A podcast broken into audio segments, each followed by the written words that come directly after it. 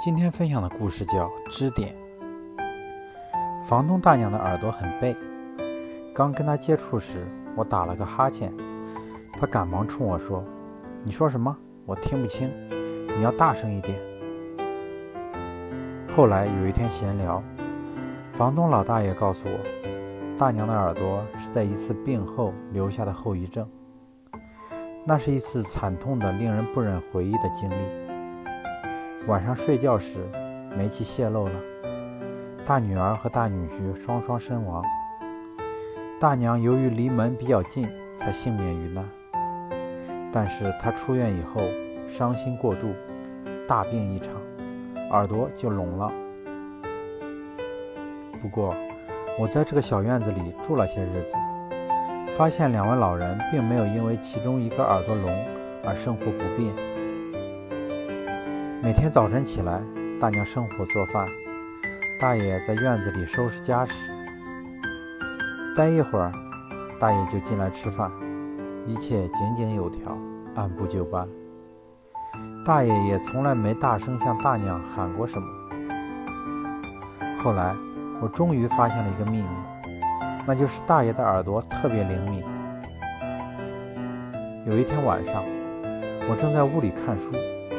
大爷忽然敲门进来，问我什么东西在嗖嗖作响。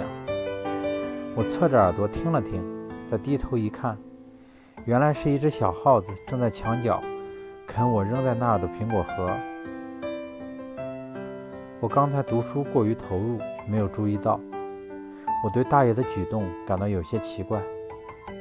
这么小的动静，你也能听得到？大爷对我说：“你别看我都七十多岁了。”论起听力来，你们这些年轻人都不是对手。我问他以前就是这样吗？他说不是，他是从房东大娘变聋以后，耳朵才在忽然之间变得特别灵敏的。我看着大爷那满头花白的头发，觉得这背后似乎有什么神秘的因缘。上帝让一个人失去了一件东西。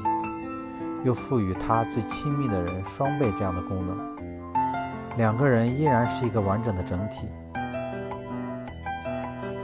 他是想让这些人获得一个生存的支点吗？我想一想，如果一个人的生命中没有一个深爱着自己的人，该会是怎么样呢？这实在是太可怕了。因为有了爱，生命才会变得完美。珍惜身边爱你的人吧，这样你才会不，你才不会留下遗憾。